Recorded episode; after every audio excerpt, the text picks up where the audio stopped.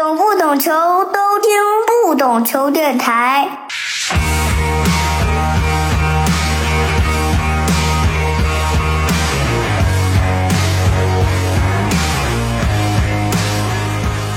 Hello，我是不懂球大萌。今天呢，我们继续海外系列。呃，中资曾经席卷了整个欧洲啊，从意甲的米兰双雄到横扫英格兰中部，中资其实在除了五大联赛以外，在葡萄牙、荷兰、瑞士乃至捷克都留下了足迹。这一期呢，我们就聊聊曾经一路狂奔，如今已经退潮的中资俱乐部。这期的嘉宾呢，也是我们节目的老朋友，专注足球商业领域的橘猫。大家好，我是橘猫，非常荣幸第二次啊做客了不懂球电台。因为上次我也讲过，我我应该是不懂球电台的种子听众了。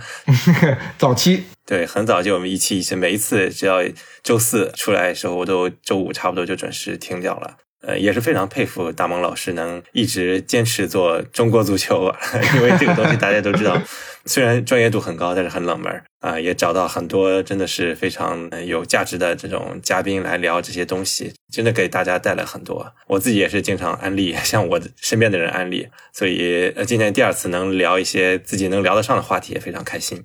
我们商业吹捧完了，这一期其实找橘猫来，我觉得因为涉及到中资嘛，我觉得可能更多的会涉及到这个商业领域。当然，其实中资的背后我们都知道是有一些其他目的，对吧？我们或者可以叫政治投机，或者我们去掉政治，是一个投机的一个一个行为吧。所以找橘猫来，其实我们可能会更多的从一个商业的领域，我们把它当成一个生意吧，或者整体上回顾一下我们中资的一个简史吧，我觉得可以这么说。然后我们其实说最早投资这个，就是我们中资去欧洲投资足球俱乐部，呃，我查了一下，好像没有一个特别确切的，大概应该是，其实球迷可能有印象，就是。一四年年中，北京的合力万盛收购了这个海牙俱乐部，荷甲的一个球队。他呢，其实合力万盛很简单，这个球迷可能听合力万盛有点陌生啊。当然，了解中国足球的人可能没有那么陌生，不陌生，呵呵呵。因为之前咱们想想控这个北控啊，还有这个权健，对吧？都想接手，但都没有接手。但这个公司其实最早起家就是在意大利超级杯上，他是赚了很多钱，因为。那个时代，意大利超级杯确实是掀起了中国球迷的很大的一个热情吧。我觉得释放了很多年的一个消费力、一个购买力。赚了一钱以后呢，最后花了八百万欧元，其实不高的价钱收购了海洋。我们其实可以把这个时间节点大概定在这儿吧。可能也有其他的这个中资收购了意甲的低级别球队啊，但我觉得可能没有这个更更被大家广为关注吧。这个之后，我们知道，大概在二零一五年到二零一七年这几年间吧，三年时间，哦，我们中资大概收购了，我没有具体 去去算，大概三十多家、四十四十多家俱乐部吧，差不多这个体量。如果回顾的话，大概应该是从一七年底，我们政策有这个限制对外投资的这么一个政策啊。导致我们二零一八年整个中资对这个欧洲足球俱乐部这个投资基本上退潮了，就再也没有说在一八年之后，我印象中应该是没有在一八年之后再在欧洲去新买一个俱乐部的一个情况。其实我刚刚这个说了一些基本的信息啊，我想请请请请橘橘猫说说这个你怎么看？回顾一下中资在那几年简要的一个一个过程吧。对，这里我首先也呃往回拉一点点，确实刚刚大萌老师说数据统计嘛，确实我这边看到提纲的时候，我也没做这个数据统计，因为我自己开始写东西也是差不多从一九年开始的，之前的话作为纯路人也可以感受得到当时的出海热，嗯，一九年之后我研究过很多案例了，当然肯定是没研究过的比研究过的多多了。刚刚提到这个结束的时间，我实际上这个我是非常有印象的，因为呃，这个就必须要提一个政策性的东西，就是二零一七年八月发布的一个国务院办公厅转发国家发改委、商务部、人民银行、外交部关于进一步引导和规范境外投资方向指导意见的通知，啊，是国发办二零一七年第七十四号文。当时就是标注了几个需要限制其外呃企业境外投资的行业，其中包括房地产、酒店、影城、娱乐业、体育俱乐部以及无具体事业项目的股权投资基金。这几个行业其实还是还都是蛮像的，因 为涉嫌这种叫这个转移资产一类这些嘛，所以当时就给卡住了这个事儿。呃，我为什么对这个事特别有印象呢？是因为当时李哥正在收购米兰那会儿，那会儿我正在那个斯大里还在做那个并购咨询，当时我同事也接到过收购财团的，叫专业上叫 teaser 嘛，就是一个 PPT 介绍的，我都看过那个 PPT，当时应该是也在拉财团嘛，但是就差不多在一六一七年左右的时候。当时那个同事就跟我讲说，这个 deal fail 了，就是失败了，就没有组成。哎，当时我就很纳闷但是当时其实李哥还是在组，大家也都知道，最后李哥组呃也是收购了。其实中间这个过程，就是因为在这个东西发布之前就已经开始风向转变了。本来较好的一些国内的大牌的机构啊，各种中资就已经开始退却了。那李哥那个时候其实已经在外面，或者说他自己已经箭在弦上了，所以只能铤而走险。大家后来后面就知道了，因为资金短缺，借了三亿的高利贷，最后血本无归的这么一个故事，我们后面也可以详聊。正好是卡在了这个时间，也可以说李哥有点不幸吧。你说如果这东西再晚一两年的话，哎，说不定他就像现在伯利一样了。伯利不也是财团吗？就他只不过当时是一个中资的财团。啊，那后来的话，这个东西其实到二零一八年就变成一个叫做境外投资敏感行业目录了。除了前面提到这些，后面又加了一些武器生产、什么水资源开发利用、新闻传媒等等行业。所以这个事儿到现在都还没有放开。所以大蒙老师说，后面就几乎没有了，确实是几乎没有了。但是呢，这个是因为这个东西，刚刚我我也念过了，就是它是限制的是企业境外投资。呃，你要真是个人，你在境外有好多外汇，你也是可以投。就比如说像那个郭广昌郭总的，应该是老婆吧，收购那个草蜢，其实就是通过这个途径，是在后面收的。但大部分大绝大部分基本上就没了，因为大家这个钱还是挺多的嘛，还是要通过企业来投的，所以就基本没了。嗯，其实我们说这个中资啊，我觉得说。我其实想还是想说一点，因为我们刚才讲最早可以追溯到二零一四年嘛，但其实大中华区或者华人群体最早我们收购欧洲足球俱乐部，大概可能要追溯到零七年吧。我印象中是香港的杨嘉诚收购了伯明翰，同年其实这个大家都知道，这个泰国总理他信是吧，收购了曼城，但是后来卖给了这个阿布扎比财团嘛。其实后面也有这马来西亚的这种华人的富商啊，陈志远啊、林荣福啊，收购这个英超的卡迪夫啊，包括西甲的瓦伦西亚。但你说，呃，我其实更多的感觉，他们就是整个华人群体，大家其实我觉得，特别在东南亚，可能还是喜欢足球吧。英特别英超在这个东南亚的这个影响力，我觉得另外一点是不是他们也更把他们当成一个，就是把投资俱乐部这件事情当成一个一个商品、一个生意。而我们是不是好像，呃，很少有把这个东西真正作为一个生意，或者说一个好的一个一个投资品去去在运营呢？对，其实前面那些我们是没法把它归到一四年之后这种批量的规模里面，因为首先这些人也不是中国内地的嘛，然后其次呢，他们也是属于比较国际化的一些地方嘛。你其实你说像杨嘉诚啊、陈志远这些。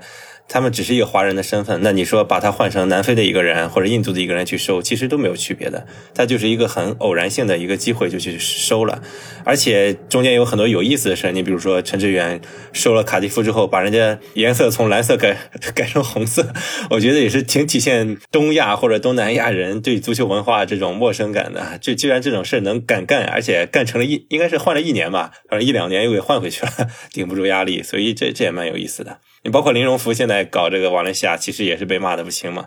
对他好像花了不少钱，然后一一直被骂。自从他接手以后，对吗？对，因为他确实搞得也不好吧，然后对当地球迷也非常的不尊敬啊，包括他的女儿也会说一些不尊重球迷的话，所以一言难尽啊。我觉得关注西甲的朋友应该也都有耳闻。其实我们刚才聊了一些整体的一些情况，我觉得很多事情我们都要特别具体的、细致而微的去聊。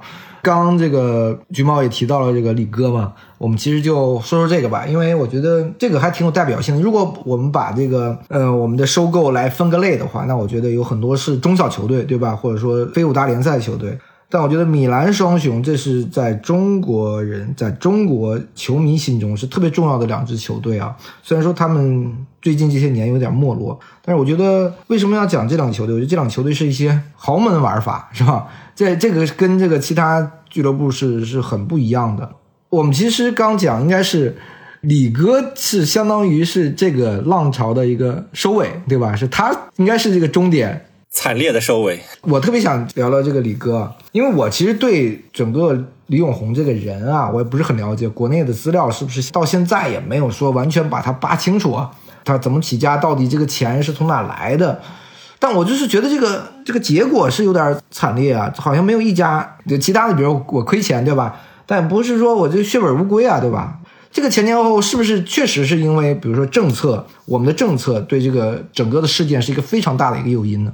首先，确实政策确实是一个直接原因原因了，但是我觉得还是要从本质上来看的话，李哥这个结局可能也是一种必然吧。虽然我也我我确实在生活中有遇到，可能是认识李哥的，就帮李哥说话，呃，但是我觉得没什么太过值得同情的，因为你刚刚也提到说李哥这个人非常神秘，其实很多前客都是这种，包括我也有很熟悉的前客，就是大家都会搞得很神神秘秘，这样才方便他来做事情嘛。他当时嘛，首先他呃作为前客是想组一个财团嘛。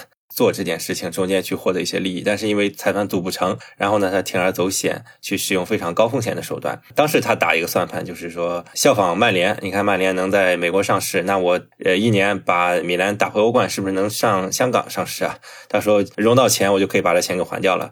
套路大家应该也呃我我也挺熟悉的，因为我当年也在一家公司工作过，也是很神秘的老板，也是这个套路，也是想这么干事儿。但是呢，呃，其实一七一八赛季他的那个投资是非。常功利性的，而且是对米兰后后面几年的发展也是非常致命的。他就是毕其功于一役嘛，他花了很多钱买外援，对吧？对，而且他那个钱也其实也是借的，也是也是负债去买的，然后失败了，前四没进去，欧冠没打进去，然后还给俱乐部造成了多年的这个负担。包括他收购的这个手段也是很不好，大家都知道是杠杆收购，而且是以俱乐部的股权。呃，那这个东西，你说当时如果埃利奥特不是一个比较友善的埃利奥特，真真遇到一个什么操蛋的人的话，那可能就把俱乐部给废了，也很正常。因为埃利奥特他经营比较得当嘛，后来把俱乐部经营起来了，呃，夺冠了，呃，升职了，卖出去了，那大家都好。但如果一旦是换成一个不好的人的话，真不知道后面怎么样。但是很很不幸啊，现在国米也有类似的趋势啊，因为现在苏宁也是借的一个橡树资本的一个以国米的股权为抵押的借款，所以也是祈祷国米这边能稍微好一点。我想问问他这个李哥在在米兰的投资算是真是血本无归吗？从财务的角度来说，确实是血本无归，因为他当时债务违约之后，那边埃利奥特就直接把股权给收过来了，那他手里那个时候就什么也没了。包括他之前其实也投进去，应该总的股权价款是五点二亿嘛，他借了三亿，那还有两个多亿应该是他自己筹的，不知道，当然也有也有可能是从各处借过来的，毕竟他自己应该没什么钱，但这个钱就打水漂了。呃，我们刚刚又说到了这个国米嘛，因为我我之前在苏宁工作嘛，我面试苏宁的时候啊，我很直接的说，我说如果换成我，我不会买国际米兰，我说如果这个价钱，我宁愿去买一个英超球队。当然，可能我是更多的是从一个生意的角度出发，因为我觉得意甲是很难做大的，你得无论从营收啊，还是从你的商业价值啊，是很难做的。嗯，我觉得这件事其实也体现出中国人的视角跟欧洲或者跟国际呃商人的视角的差异吧。因为对中国人来讲，意甲确实是个情怀。你说中国，我觉得中国意甲球迷的比例应该显著高于全世界的。确实，意甲当年随着这个电视转播，正好是赶上了，所以中国人对意甲有特殊的情感。但是，如果你一个理性的态度，站在全球的角度去看的话，哪怕苏宁它其实不完全是投资，它其实当时是有些国际化战略，也想去配合国际化战略去呃宣传自己影响力的。那你其实去选一个英超球队，也还是会比意甲球队更有效。嗯，我觉得可能当时确实大家对这个东西都还没有特别了解。据我了解啊，苏宁为什么选择国米呢？我觉得可能就是国米背后的那个牌子嘛。大家觉得苏宁是一家中国的当时蒸蒸日上的一个大民企，那我自然是要卖豪门，对不对？呃，就是豪门才配得上，小球队他可能还看不上。那你比如说他当时的出价，一六年二点七亿欧买了百分之七十的股份，当时应该还有一些债务吧？有很大很高的债务，呃，当时应该有四五亿个债务，因为总的估值其实是比米兰更高的，因为米兰是现金多，然后城债少，但是现金少，城债多。但就算总体上它的这个估值，以这个体量，其实他要去英超的话，他买不到什么球队。嗯，买不到 Big Six，但是 Big Six 以下的随便买。对，但是就是说你要 Big Six 以下，那你埃埃弗顿，他就觉得那我买埃弗顿，我不如买国际米兰，对吧？国际米兰这牌子肯定比埃弗顿硬。嗯，他会有这种这种想法。我是觉得意甲这个，但我我现在也也也有有疑问啊。你也看到了很多美国资本现在也在买意甲球队啊，因为我们一直觉得意甲球队不行嘛，对吧？意甲整个的商业环境啊，你的商业开发，你球场的建设啊，有各种各样的问题。但你看美国资本还是好像愿意去讲是抄底吗？还是真的是投机去搞这个意甲俱乐部？因为别的没得买了，你想想，英超那边该进的都进了，而且价格现在已经非常高了。那意甲那边，你像现在小中小俱乐部的话，可能小几千欧万欧元就下买下来了。而且说白了，美国那边也有很多意大利的商人啊，或者其实他们也有情怀，结合起来去买一下试一试，也情有可原嘛。那你怎么看这个苏宁这几年在国米的这个这个经营呢？我整体上感觉啊，苏宁是前面在国米是遇到了一些问题，一些钱打了水漂，相当于买个教训吧。但我觉得后面他启用了马罗塔，我觉得在整体的经营啊、引援啊、策略啊，我整体上还是觉得算算是不错的。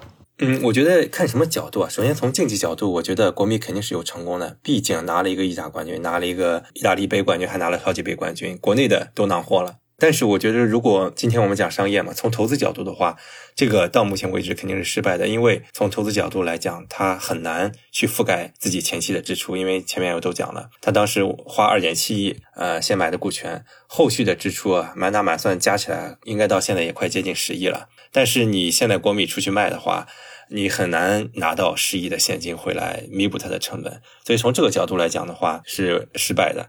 但是我们又又还是要去综合来评定的话。我觉得怎么说呢？到现在，你包括你去问一下国米的球迷啊，国米球迷也很矛盾。就是苏宁走到这一步了，把整个全世界国米呃球迷的胃口都吊起来了。毕竟是个争冠球队，但是呢，后期现在已经很明显的没有钱再投了，现在都是有种苦苦挣扎的感觉了。很多人都劝说啊，你苏宁要么就卖了吧。但是呢，苏宁好像也不愿意认输，也不想认亏。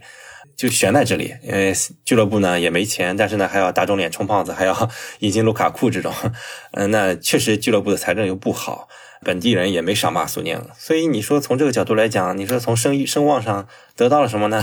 那你毕竟他主业都已经成这个样子了，那你还真的很难去给一个到底说彻底失败还是彻底成功的一个定论吧？只能说，呃，留下了美好的回忆。因为我还是觉得他球队其实对本地来说，他的球队成绩毕竟是有很大的提升嘛。我觉得球队的阵容的底子还算不错，只是说你想，嗯，我觉得每个球队这个这个球迷可能都像就跟纽卡球迷一样，是吧？你有大的财团进来，我当然会很高兴，是不是？我都带起了那个叫那个叫什么那个头纱，对吧？一开始的反对都都不重要了。我觉得成绩确实，我我是我是觉得在经营上，在在在球队竞技层面，我是认可的啊。嗯，因为我觉得他最重要一点就是信任了马罗塔。其实苏宁懂什么经营吗？不懂啊。对你讲到这一点，我也想 Q 一下子，就是中资出去啊，想不被坑，真的是要找一些比较可靠的一个当地的人。当然，当地人也可能被坑啊，但是你自己管，绝对是没有任何现实可能性的。就很多人去吹啊，少东家看起来好像挺融入一样，那你你说白，大家都懂的，意大利语都说不了，你怎么融入人家这个游戏规则？不可能的，你就是就是依靠马洛塔嘛。你有一个地头蛇去，或者说你说是个雇佣兵也好，他拿了钱办事那就挺好的。包括后面我们可能也会聊狼队，那门德斯对吧？这种事儿都是要靠地头蛇的，因为毕竟以我们的这种国际化程度啊。还有对足球的深耕程度，远远达不到我们可以自己去下手来运营的程度。美资到现在都还没怎么下手呢，对吧？对对对，埃里奥特玩 AC 米兰也是找了那个谁啊？找了阿森纳那个总经理嘛，对吧？对，加西蒂斯，然后再配上本地的什么马尔蒂尼什么的，也是这样的一个团队。我想问问，就是现在国米跟橡树资本借的这个借的这个钱，它整个这个承贷的这个压力很大吗？呃，具体数字我不记得，因为至少有个一两亿吧。至少啊，我记得好像二点七亿还是多少吧？你说这个钱苏宁现在要还的话，或者说他就去借新债还旧债吗？或者怎么样？确实我也不知道他未来是怎么想的，想准备怎么还这笔钱。哎，那从呃，因为我们知道国米好像就是苏宁对外兜售国米这个行为好像一直没有停止啊。刚刚我们也说了，其实 AC 米兰已经十一亿欧卖给了这个红鸟资本。那我不知道，按道理国米应该跟 A AC 米兰是个差不多的情况啊。这是国米如果以苏宁要价十亿或十二亿欧元，这个没有人想买吗？是这样，你哪怕是以十亿、十一亿的整体估值来卖的话，因为它债多，最后拿到的现金也就还是到差个差不多四五亿、五六亿的样子。对，所以你如果他想回本的话，必须可能要达到十五六亿的估值，那这个就没什么可能了。啊，这个苏宁想回本，那我觉得这个很难吧？是啊，这个我觉得是很难的。因为我们聊这个意甲豪门，我其实特想就跟你聊聊，因为我们可以展开一点。豪门俱乐部肯定是不容易玩的，对吧？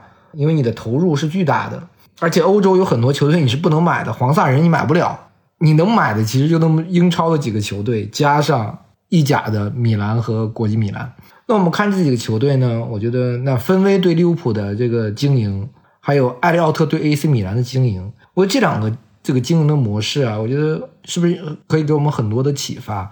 就是你真正如何去玩一家豪门。当然，我们我们先抛开格雷泽玩曼联的那种模式啊，我们只讲芬威和艾利奥特对这个俱乐部的运营。因为分威是用的完全美资的一个手法但埃利奥特运营这个 AC 米兰好像是不是是玩的是另一个一个玩法呢？对，其实其实也都差不多了，就是只不过是分威可能在英超平台更大一点，它的那个眼界更高一点。AC 米兰那边呢，可能因为财力所限呢，它走的可能更低端一点路线，但是基本上大的一个方针都还是比较务实的，不管是通过技术手段还是通过什么经验手段，你就是就放下身段嘛，低买高卖。当然，其实到现在都是一个低买的过程，低买之后人打出来了，其实高买都还没有实现了。但是呢，这就已经足够他们在短暂的时间里面取得成功了。刚你也说嘛，他他们两者的成功其实确实是很好的正面的案例。但是我们也可能要承认，这只能是一段时间的成功了。那你看，AC 米兰今年就不太好了。那芬威那边今年也是被骂的不轻啊，因为不买人什么的。所以这真的很难讲。我们可能全部总结完之后，也可以对俱乐部这个东西生意再进行一些升华。我觉得真的是挺难的。艾利奥特，我觉得他能卖给红鸟，我觉得这个操作，如果从财务的角度上，我我确实觉得很牛逼啊！我当然也不懂啊，但我单纯的我看他的这个模式，我说哇，这个模式还是很聪明的人，我想不到这个模式 这么卖俱乐部，而且可以把这个估值做到做到这个数字啊。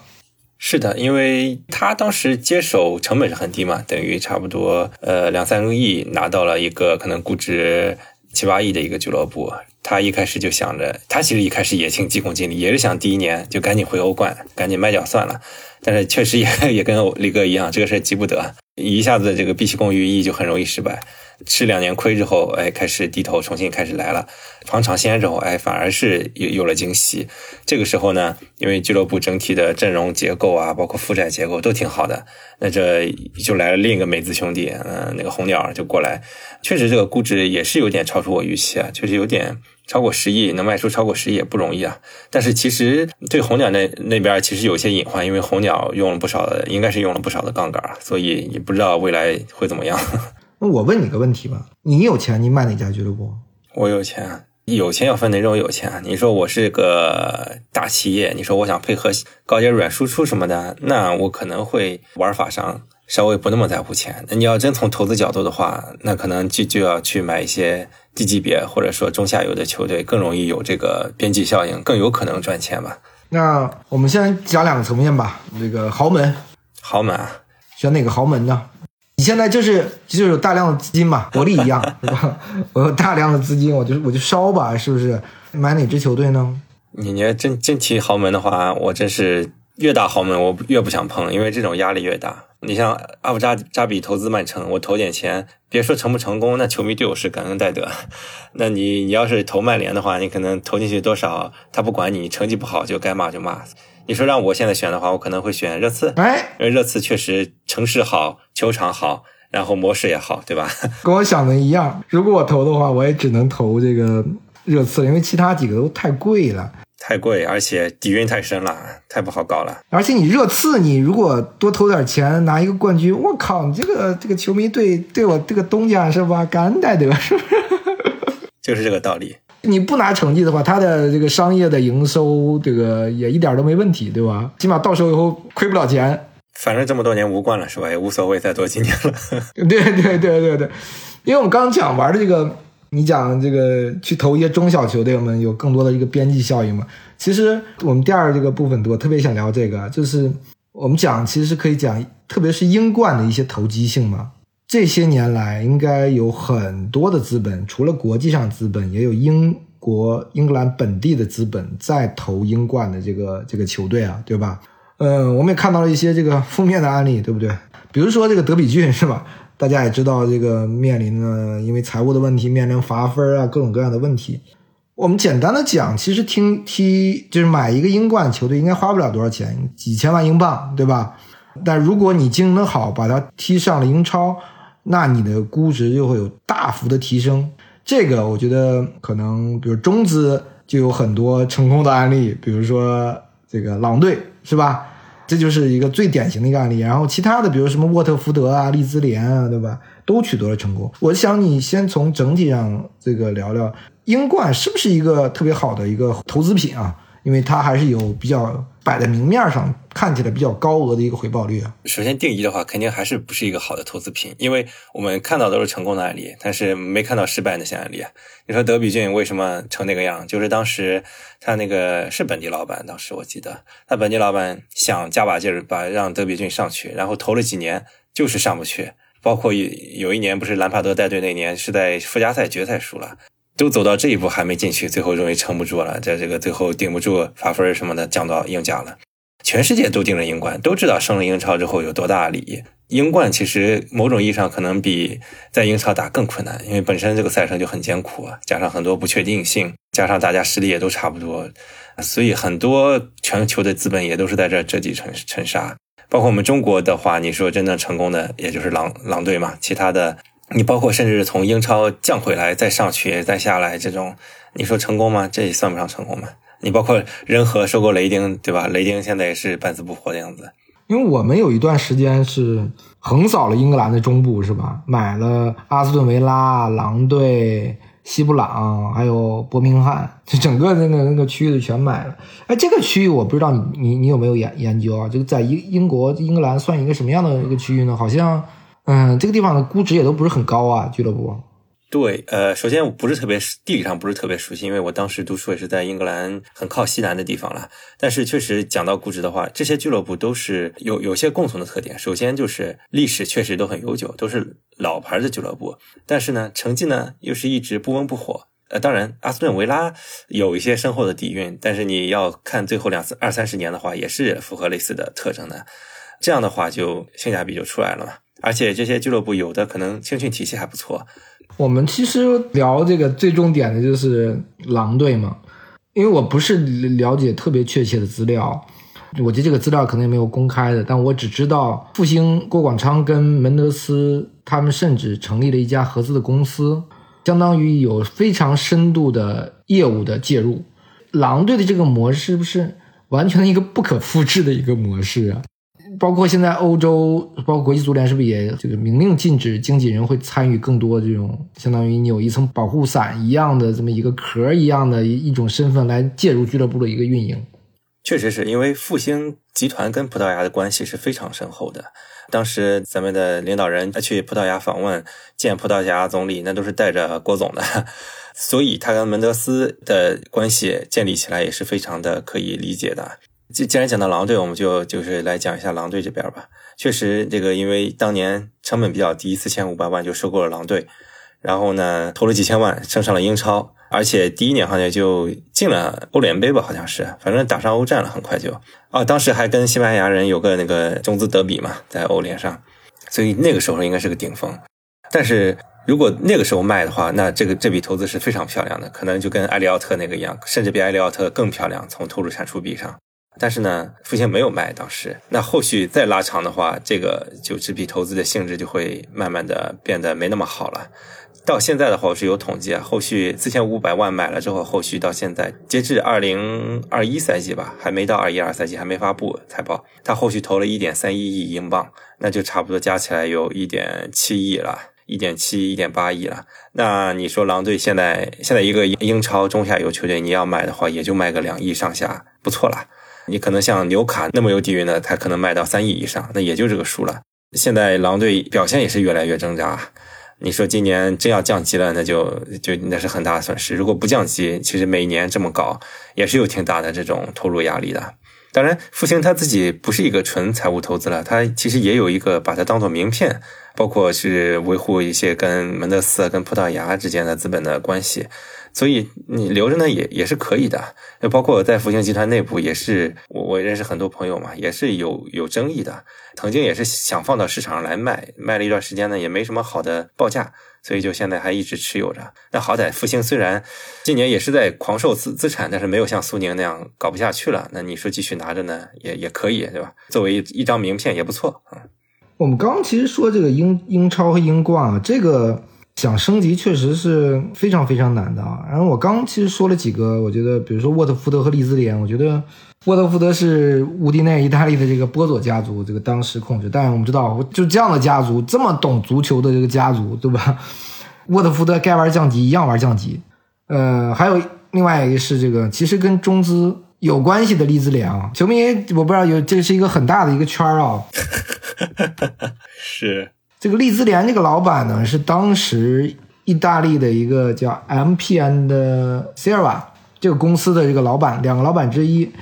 中国的暴风集团哎，巨额投资的这个公司，买了一堆这个即将到期的版权，版权到期以后，哎，这公司变空壳了。然后这个老板呢，拿着 这笔钱，这笔钱这干了什么呢？投了利兹联。是在利兹联是在英冠的时候投了利兹联，然后用了后来用了贝尔萨，然后打回了这个英超。我觉得这个我们现在看啊，包括其他几支，比如说富勒姆啊，还有这个诺丁汉森林，对吧？这个赛季新上来的，其实你要想从英冠打到英超，然后又在英超有很稳定的表现，站稳这个英超这个席位，完全太难了。还有英超这个这个实力，我觉得太强了。这个世界上他妈最难的联赛，之前我觉得有一段时间是狼队、莱斯特城几个之前都包括阿斯顿维拉，好像啊不，还有那个埃弗顿，就是几个都是之前的中游球队，然后全被打到了一个降级区。我这个联赛太残酷了，不是一般的人我觉得可以可以玩的一个联赛，是不是？是的，所以我刚刚也提到嘛，复兴其实继续持有的话，也会有这种降级的压力。你即便保持不降级，那你每年还要投入，所以真的是你越到后面，你从投资角度来讲是越划不来的。他现在真是只只能卖大概两两亿欧元吗？两亿英镑，差不多这个数。你要横向对比的话，撑死你说到三亿，你说纽卡都，你肯定到肯定到不了纽卡那个价，对吧？纽卡三点五亿嘛。他跟门德斯的合作你有了解吗？呃，我知道他们是应门德斯那个经纪公司叫什么 Justify 呃 Justy Life 还是 Gusty Life，他是在里面应该有有股份的，有深度合作的。呃，然后其实大家也都看到，狼队的引援全部都是门德斯的。对对，教练也是之前。对对对，前期呢是那个觉得很划算，那后期呢其实并不划算了，但都很贵了。你看后面买这些人，当时最离谱的是一个叫法比奥·席尔瓦的一个葡萄牙球员，四四千万吧。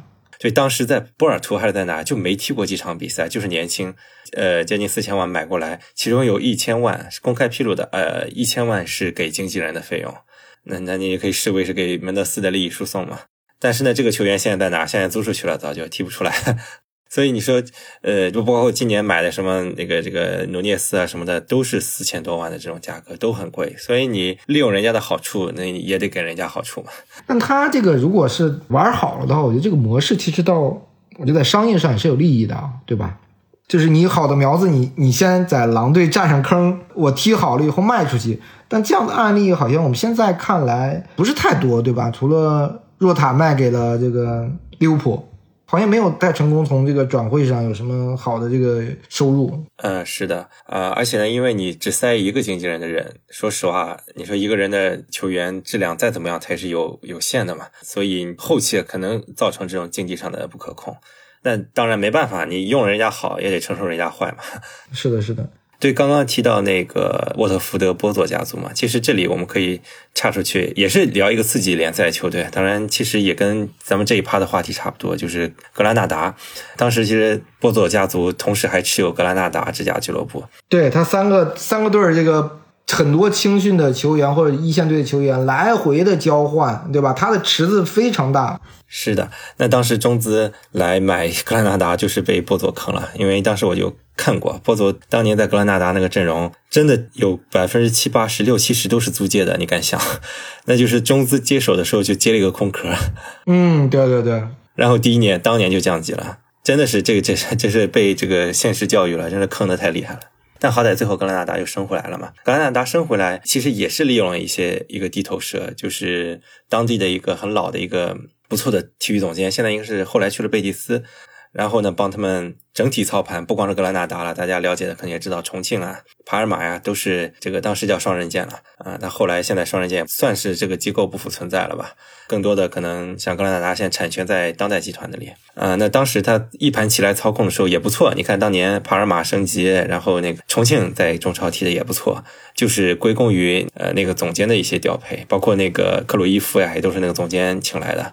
然后他其实，在体外给了这些总监也很高的工资，所以有时候很多事情，我们可能单纯从俱乐部账面来看是赚的，但是你可能从一个统局的来看的话，可能也不见得赚。所以足球就是这么难吧？你想赚额外的钱是非常难的，你只能在另一个地方付出一些什么。哎，你刚讲的这个格拉纳达这个问题嘛，就是他们有几家俱乐部嘛？其实中资过去我们也有很多手握多家俱乐部的。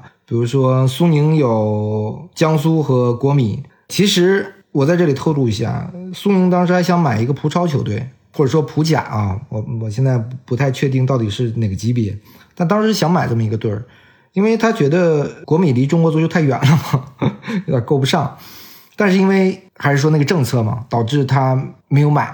然后还有仁和有贵州，当时和雷丁，对吧？对，当时还有一家比利时的小俱乐部，后来也给解散了。对，然后是中信，包括中赫有这个国安和这个布拉格那个那个那个球队。呃，另外一个是刚讲狼队和草蜢。其实我一直觉得这些好像资源啊什么的都没有做很好的整合，除了这个国米跟苏宁当时有两个球员对吧？一个是埃德尔，一个是 米兰达吗？对这两个球员上有有一个交换，但好像在体系上啊，什么这个资源整合上，好像真的没有什么好的联动啊。我印象中是没有的。对，因为多俱乐部集团这个东西看着挺美的，包括我当年做了一年足球工作，当时大家也做这个梦，但实际操作起来是有很大的困难的。你必须要有非常稳定的一个管理和一个成体系的一个系统。呃，你像那个红牛是吧？那红牛它是一开始它它就确定了是要这么搞搞这么多年才比较稳定的。那你看城市足球集团搞这么多年也没几个成功案例，可能也就是穆伊啊，当时从那个澳大利亚的这个墨尔本城还是哪出来，然后呃来到曼城，但是不也是没立足嘛？基本也没什么太多内部的这种这种互相的联动。其实看起来很美啊，但是运营起来是挺难的。哎，这个我们延展一下，我们讲讲。所谓的足球集团吧，因为我们其实中资华人文化也投了这个城市集团嘛。但城市集团别看球队很多，但其实它没有很好的联动啊。我们知道现在的我们叫四川九牛吧，他的上赛季的教练其实是城市集团的教练，这个算是有一定的程度的介入了，但也只是一个教练。我觉得可能最做的最好的就是红牛系吧，红牛系当然要归功于朗尼克，是不是？朗尼克有这么一个人在整体的给他架构，反正以我的了解吧，我现在抛开他的球员的球探体系不讲啊，因为他的球员已经出来很多了嘛，对吧？我其实特别想聊聊红牛系的教练啊，呃，这个是是他自自成体系的嘛。球迷可能知道，可能马上要上任的美国的一个教练吧，叫马什，是不是？从利兹联下课，然后可能是要接南安普敦吧。这个教练我觉得是非常红牛系的，他先去了纽约红牛执教。然后又去了萨尔斯堡红牛，然后直到莱比锡红牛，就是是一个完全红牛系自己培养出来的一个教练。其实整个红牛系的教练，我觉得还有很多啊，比如说哈森许特尔嘛，嗯，包括这个罗泽、纳格尔斯曼，其实这些都算。包括还有一些可能，嗯，没有去莱比锡红牛，可能在萨尔斯堡红牛这个。执教过对吧？比如说这个国安的这个 施密特是吧？啊，其实还有很多这个在这个萨尔茨堡执执教过的，就是他真正的好像是有一个关于竞技层面的一个，无论是从球员培养还是从教练培养的一个很完整的一个一个体系啊。我这一点可能只有他们能做到吧？好像其他的，我觉得。你你你曼城也做不到啊，你城市集团也做不到，没有这样的人可以真正有这么有智慧的人，可以帮你真正的好的去搭建起一个非常好的这么一个一个培养体系。是的，嗯，因为足球这个东西很多时候也挺看关键的个人的。前面其实我们也总结过，像国米依靠这个马洛塔，嗯，狼队依靠门德斯，这是依靠成功的，那也有依靠失败的。你像李哥不就是索错飞人那俩意大利人给整的，直接把他给整没了。然后包括仁和那边在雷丁的时候，也是一直在用霍拉布钦的人，那霍拉布钦也把他坑的不轻。所以真的是有好的也有坏的，因为而且足球这个东西，中国人之所以难搞啊，因为他也不是特别商业、特别按商业规范做事一个一个领域吧。你想很多就是什么南南欧人、南美人，水真的特别深。嗯，对对，你包括你看那个红牛系，他挖的人，你说其实南南美和南欧的并不多，很多都是其他地区的人。所以我觉得可能这也是要看这个资源配置和资源所在地的吧。嗯，这部分聊完，我其实想后面想聊聊这个我们的经营啊，就是你作为局外人的角度看，我们看这么多中资啊，就是你觉得哪哪家中资算是运营不错的呢？比如说西班牙人算是还不错，对吧？从接了以后又降级，然后降级又回来。尼斯是之前这个七天的老板买了以后，后来卖给了这个一直声称要买曼联和什么切尔西的这个英国首富，是吧？贼胖。啊，拉德克利夫啊，然后这个法甲欧塞尔，这个奥瑞金是从法乙踢上来的，好像这几个算是总体上从无论从运动竞技层面还是经营层面，好像都还 OK 的一些一些俱乐部，是吗？嗯，因为西班牙人之前吴磊在的时候也是写过的，当时挺有意思的。因为西班牙人是把呃，应该说是他的股东星辉娱乐是把西班西班牙人并到了他上市公司的报表里面，这个其实很少见的。因为大家都知道足球俱乐部不挣钱，对对，盈利很不稳定，你并到上市公司里面其实是个坑。但是呢，巧就是刚并进来的时候还真盈利了。当时特别猎奇的就写一篇文章，就说：“哎，你居然能……而且当时他的利润来源是来源于那个卖人嘛，就那年踢的最好的那时候卖什么埃尔莫索啊，有什么那些那那一年罗卡是吧？卖给拜仁，我记得对，赚赚了那么多钱。”然后就体现在上市公司里面去了，但也就那一年，后面其实西班牙人就很挣扎了嘛，第二年就降级了，当然现在又回来了，也是有一些很多这种挣扎。你像去年搞了一个整体的人员大清洗，很多老人直接给清走了，你包括两年的大腿那个二 DT 德托马斯，直接给哪怕不给他踢球也把他给清走了。其实也有过很多挣扎，但总体来说难能可贵的就是一直稳定嘛。你没说这个，没说这个就不要了或者怎么样，也没说什么有什么资金困难。就是稳定是非常重要的，呃，你像国米啊，像米兰，当时那其实很多时候就是背后不稳定嘛，那没办法。其他你觉得运运营不错的还有哪呢？刚刚提到这个尼斯嘛，李健当时呃很低的成本买了之后转手卖给拉特克里夫，算是赚了钱。这里我其实也想提一下，因为李健后来买了巴恩斯利嘛，应该现在还持有，应该还是股东，没说他好像没说卖掉。因为李健是博涛集团，就是七天的那个酒店集团的创始人。我觉得他其实，在欧洲足球圈里面，估计是建立了一些人脉的，因为他应该现在有个三四支球队，只是每支球队都特别小，大家不太关注。他也建立了自己的朋友圈，就包括我们如果有朋友看过那个《点球成金》，它里面那个男主人公就是一个数据分析大师叫比利宾啊，他就是也跟他是合作伙伴。收购巴巴恩斯利的时候，股东里面也有比利宾啊，然后巴恩斯利一度可能是用这套魔球踢得好过，应该是前年吧。好像一度是进了这个附加赛，但是呢，大起大落，这个好像去年就降级了，现在在英甲。其实哔哩哔哩当时找过很多种子，包括我曾经工作那家公司啊，就是到处忽悠人，但是最后是跟李健在一起合作了嘛。但现在李健他特别的低调，所以大家很难看到他很多资料。所以我觉得以后有机会的话，可以看看这个人，看能不能搞出什么大的动静来。但是我觉得他低调也是一个好处，就是说明可能我还真是挺认真的玩足球的。我不是追求效应，我买球有可能比较低级别吧，但是我挺认真的做这件事儿，我觉得也有好处。其实我们大量的中资最后感觉都是要那个效应，很多是真的是亏了血本啊。除了李哥这个，我们徐根宝对吧？投资了这个西乙币，当时是吧？洛尔卡还是什么？南欧的啊，对啊，也是这个亏得很惨，对吧？包括还有什么，我们有解说，对吧？买了什么胡米利亚，西西班牙的，好像都玩的不是很好。这个足球这个事情，好像说白了，我们自己都玩没玩明白，是吧？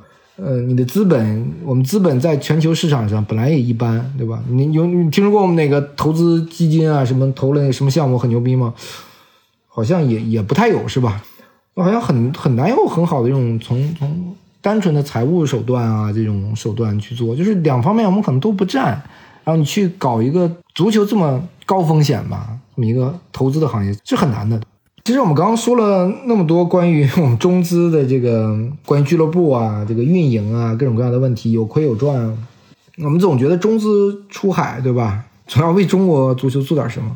过去很多球队也都希望这么做，其实包括国际米兰也好，狼队也好。但是因为呢，很多球队我觉得跟我们球员的真正的实际的水平，我觉得相差还是还是有点大，可能真正能够得上的还是很少。大家最最明显的就是西班牙人这个吴磊，五球王去了以后，确实表现很好。那这个之前其实我们也聊过我们的留洋球员啊，我觉得那天在我们那期节目里，橘猫也回应了这个一些有有有我们听众的一些评论啊。我觉得吴磊算是。当然有中资的背景，对吧？他能去西班牙人，但是他已经算是基本没有靠这个中资的这个嗯额外的帮忙吧。你是说他实力配得上西班牙人了？至少在阶段性的，对他的实力是可以的，因为你数据最终会显出来，因为特别你是前锋嘛，对吧？我觉得在西班牙的数据还是可以的。嗯，是的。其他的呢？其实其他的我们回顾的话，李磊在曹盟好像也不太能现在能提得上，也很很困难吧。包括之前西布朗想签张玉宁，然后又因为劳工证的问题签不了，对吧？足球不来梅啊，对，足球不来梅也踢不上，也踢不上。唉，之前小郭对吧？郭天宇去维泽拉也是一段心酸往事，是不是？整个耽误了郭天宇一个赛季的状态，对吧？在他非常重要的一个掌球的一个一个时间点，好像就是中资搞了这么多啊，来来往往。真正能跟中国足球起到很好作用的，好像真是凤毛麟角啊！无论是把他们的体系拿到国内也好，还是怎么样也好，我没看到这方面的特别明显的一个阶段性的结果都没有。对，哎呀，毕竟我们现在球员的这个实力摆在那儿嘛，你说只有真正配得上欧洲球队的人，才能在那边有好的效果。那比如说咱们提到的吴磊嘛，他确实配得上那个时候的西班牙人。前面两期其实呃，大芒老师聊的也都是中国在国外的俱乐部。的老板亲身说法嘛？我觉得听完前两期，我觉得呃，我有一个共同的印象，就是他们都很务实。就是说我虽然有一个帮助中国足球的理想，但是我第一步是先做好自己的俱乐部，先运营扎实了，我再去想什么帮助中国足球的事儿。因为你去在你用一个国外俱乐部。一个国外已经，那当然那两个人都是那两位老师都是自己成立俱乐部嘛。那如果你去收购一个俱乐部，你用这个俱乐部去帮助中国足球，是一个很难的事儿。毕竟这是一个外国的俱乐部，它的利益是扎根社区，它没必要没有对吧？没有义务去帮助你中国足球，你需要伺候好你的球迷嘛。那你想想，日本足球都那么发达了，当时他们讲那个什么欧洲中转站圣图尔登，当时也因为引进太多日本球员，引起球迷众怒了。因为很多球员刚去的时候，虽然也许后来牛逼了，像这个阿森纳的富安健洋，他其实在圣图尔登那会儿也不咋地。所以对球迷来讲的话，你拿我这个平台去练你这个国家的人，凭啥？所以我觉得他们都很务实，就是先做好自己嘛。我觉得可能这可能才是一个更好的态度啊，就不要着急去说想帮中国足球干嘛。如果你太着急的话，那可能就变味儿了，就可能变成镀金了。因为我其实对于比如说我们选择的一些合作的模式啊，我觉得可能没有达到很好的这个效果吧。你比如说苏宁拿国米的青训来国内做，因为我觉得国米的青训做的不好啊。你拿到中国有什么意义呢？国米自己可能都没有青训的体系。我讲的体系可能不是说他的梯队啊或者怎么样，就他没有很好的这种培养体系。意大利现在都不出人的嘛，对吧？是，意大利都不行，整个。对啊，那你。还不如我们直接一个足足球学校跟随便切尔西啊、阿森纳 展开的合作，对吧？包括拜仁在中国也有这个足校，我觉得还不如这样，就真正没有说我们真的可把可以把这个资源很好的融入到中国足球，去去帮助中国足球，甚至是你没有在欧洲，当然可能其实我们中资还是出去的太短嘛，好像也没办法帮助我们的 中国足球，你就像。我们那期和这个东方龙老板陈奇，嗯，陈总聊一样，就是你那个基地，未来这个我们中国中超球队可以去冬训，可以用用也好啊，是吧？可以帮我们约约比赛，是吧？其实我觉得这个东西，你可以把它，我觉得叫做一个，我觉得足球遗产吧。我们过去那些年投入了那么多钱在欧洲足球，但是不是能给中国足球留下点遗产？我讲遗产是你未来可用，你中国人在欧洲。我我们能不能趟出一条路来？我的你好像都没有是吗？最后钱都花完了，对吧？然后啥也没剩，我们又后面人好像又重新就开始一样。我们刚刚说橘猫聊说日本足球这个圣托尔登，他的是应该日本的 DMM 这个公司在做的，嗯，它还很特殊啊、这个我们可以哪期讲日本足球我们单独聊。其实除了那个那个那个球队以外，这个还有凯尔特人对吧？对，但凯尔特人他是自来粉、自来水啊、自来粉，就是 确实用着好用。对啊，但一个核心的关键是，他的教练是在 G 联赛出来的，这就是他的足球遗产嘛。我们过去投资了那么多钱，为什么一点用都没有呢？我可能给我们买的就是很多的教训吧。我觉得还是从一个总体角度来看，中资在出海买俱乐部的时候，还是想清楚自己的初心是什么。当然，现在我们也都知道他们的初心是什么。呃，如果只是当时你要为了赚钱的话，那足球肯定不是一个很好的投资品。对，哪怕我们刚提到的一些相对成功的案例，其实也不怎么赚钱，对吧？我们还是必须得承认，足球这个东西是有一些这个叫什么公益属性的东西吧，就是公共属性，或者说哪怕是英超，那可能也就是那一波人通过投资足球赚到了利益，像这个格雷泽呀、克伦克啊、芬威啊这些人，差不多就是零零到一零年之间赶上那个时候。你说后面的人还能赚钱吗？很难讲的，因为前面提到那个利兹联的拉德里扎尼。他最近就想把俱乐部卖掉，他就很坦诚的就说：“我帮利兹联从英冠升上来了，但是让他一直保持在英超太太费钱了，太难了。我就要找一个人接力哈，我我已经就是我这份力我已经尽完了，到时候再找下一个人来接力吧。这这可能就是职业俱乐部的一个本质吧，你很难去通过他去赚一个很大的钱。”所以，我我相信未来有一天，也许我们还能就是能开放的出去投资俱乐部。那到那一天，中国企业真的要去想清楚，你出去，你要么可能是为了宣传品牌，但当然，其实你看国际大牌公司也很少通过足球宣传品牌的，顶多你赞助。你宣传品牌就直接胸前广告不就完了吗？对对对对，你看那些大企业参与的都是本地的，其实还是个公益社区公益属性啊，像什么大众是吧？自主驾呃，像那个奔驰什么的。或者你去有什么进军海外的国际化战略，像什么复兴啊，像苏宁啊，如果有就这个时候去买一个俱乐部，否则的话，你可能或者你就是纯粹的像那个热爱，就像阿布一样，对吧？我把这个当做一个 trophy SS 嘛，叫就是我把它当做一个我的炫耀品一样，纯粹就是投钱，我什么都不坑，就像买一个游艇、买一个私人飞机是一样的，对吧？对对对对，或者你就这样子，呃，这些动机可能都比你利用这个来赚钱更现实。而且刚刚你提到足球遗产，其实这个问题不光是海外投资啊，那国内足球也是一样的。我们国内足球的足球遗产在哪里呢？我们的金元时代，可能很多时候还是我们对这个东西怎么认知的一个原因吧。对我我们现在这个环境是很复杂的，一方面确实环境确实不好，商业环境也不好，监管环境也不好，包括今天。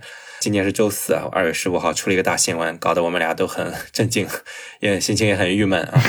嗯，但另一方面，我们确实也该承认，足球的一部分本质它可能没有那么商业性，尤其在足球文化这么贫瘠的中国，你要求它成为一种赚钱的商业品不现实。你包括你现在多么火的电竞队都已经开始都都都有欠薪的事出来了，是吧？所以可能我们还是去找一些方式去更加。理解足球的本质吧，你包括你怎么去融合国有和私有的关系，平衡商业和公益的关系。那可能现阶段国资啊和公益的成分更高，也许未来有一天随着市场变化就能倒转呢。关键是有一个稳定的科学的环境，咱们大家很多时候还是不要完全为了自己利益去搞足球啊。虽然这么说是有点那个哈，而且这个也也需要我们监管者去能够在位子上去适当的配合。还是这个像像范志毅说的一样，把足球理念搞搞清楚吧。对，我觉得足球俱乐部啊，是这个世界上最顶级的奢侈品，差不多是这个概念，对吧？你说一个奢侈品有用吗？这个包，对吧？它这个俱乐部未必赚钱，对吧？但可能是一个，你无论你是个热爱也好，还是其他角度也好，它太贵了。我就贵到我们很难有大的企业可以。可以承受的现在的这个投资的规模吧，买一个小俱乐部，我们又玩不明白。我其实之前为什么做那两期节目呢？因为我觉得比起一些大俱乐部而言，这些从底层开始一步一步从零开始去成立的俱乐部，好像才有点我要去真真正摸清俱乐部是应该如何在欧洲也好，还是在美国也好，如何运转。他这么是有一个这这么一个初心，好像是摆在那里的。当然。最后肯定还是时间才能给我们答案。对，而且人家是，嗯，你从人家做出的事情就能看出来啊，谁是真正的在做足球啊。如果我只是为其他目的来做足球，我是不可能扎下根来去干这个事儿，因为时间太长了，也不一定有回报。但是确实，只有是真肯做足球的人，才会扎这么深，去付出这么多代价来做这件事情。我觉得这就是热爱嘛。有时候我们可能更需要一些纯粹的热爱。我我觉得我们社会其实很多时候去很弘扬商业性的东西，啊，就包括说提中线名的时候都说，哎，没有中没有名字谁投你嘛？那有时候我们可能反而偏偏去需要的这些不为这个名字就能投你的这种人去来搞足球。所以最后我们致敬阿布吧，抛开他的这个背景、政治倾向，我们所有的这些不讲他的国籍，对吧？我觉得无论是好像切尔西的球迷还是其他球迷，其实都非常喜欢阿布。阿布是一个好老板。为什么大家觉得他是个好老板？因为你真正可以看出他真的是喜欢足球，这就是为了自己喜喜欢的东西，他他去花钱。包括他最后的出售的协议，你要保证日后要对这个俱乐部有多少多少钱的投入，其实才有了现在伯利的这个大笔的收购，对吧？因为反正我要花一笔钱嘛，早花可能还。早划算，是不是？对对，当然，可能这种纯粹的热爱是是非常少，所以也就因为稀少而珍贵吧。我也希望，我希望我们吧，最简单就是去热爱足球就好了。我们讲很多悲观的东西，包括今天也有悲观的事儿，但我觉得也也不要太悲观，因为包括其实像大萌老师天天做中国足球，对吧？负面的东西没有人比他见的更多了，但是还在坚持做，就是因为我觉得很多事情我们还是要叫什么罗曼又要说那句老套的那个罗曼罗兰那句话，对吧？这个是最大的伟大，就是看清生活的本质，却依然爱热热爱它嘛。就是有无数的人在黑暗中还在去用用积极的心态推动这个事情，所以才有可能会有未来的发展。像前两期。东方龙，还有这个在他的呃老板都是非常可敬的，大家都能去用纯粹的热爱去贡献自己一份力的话，也许这件事就做起来了。这这个也是致敬大萌老师的 不懂球电台以及我自己的电台，对吧？大家只要认真做事儿。但是我们最后其实致敬所有其实投资过足球的老板吧，钱花出去了 是吗？都是挣来的。对，不管你什么目的 都不容易。不限于我们中资的海外投资，也包括我们国内俱乐部吧。嗯，比如说严志严老板，比如说华夏幸福的老板，比如说苏宁的老板，当然苏宁的这个结果值得吐槽，但这些老板其实都花了很多钱嘛，这点是毫无疑问的。那其实也都感谢他们吧，嗯，曾经对中国足球 一片热诚，当然可能这个还有其他目的啊，这个我们就不敢开了。好，这期我们就聊到这里，嗯，我们下期节目见。